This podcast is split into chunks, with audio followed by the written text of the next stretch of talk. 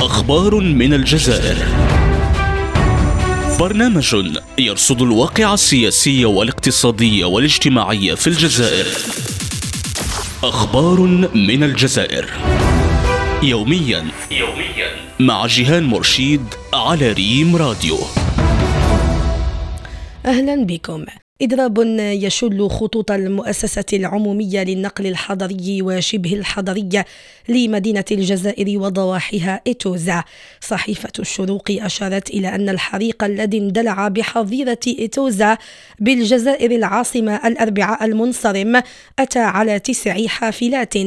وفي ذات السياق قالت الإخبارية إن إضراب المؤسسة العمومية للنقل الحضري وشبه الحضري لمدينة الجزائر وضواحيها غير متوقع المتوقع مضيفة أن محطات النقل شهدت عدم وجود الحافلات العمومية إتوزا مما أدى إلى اكتضاد في الحافلات الخاصة.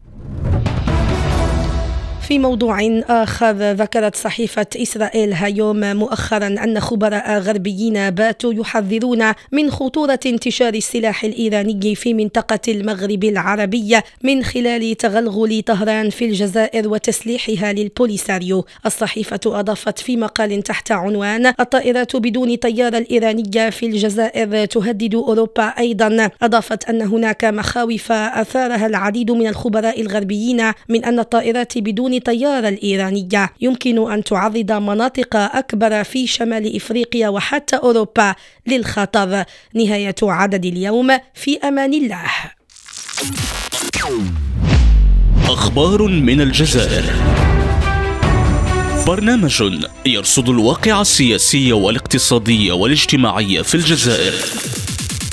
أخبار من الجزائر. يوميا يوميا مع جيهان مرشيد على ريم راديو.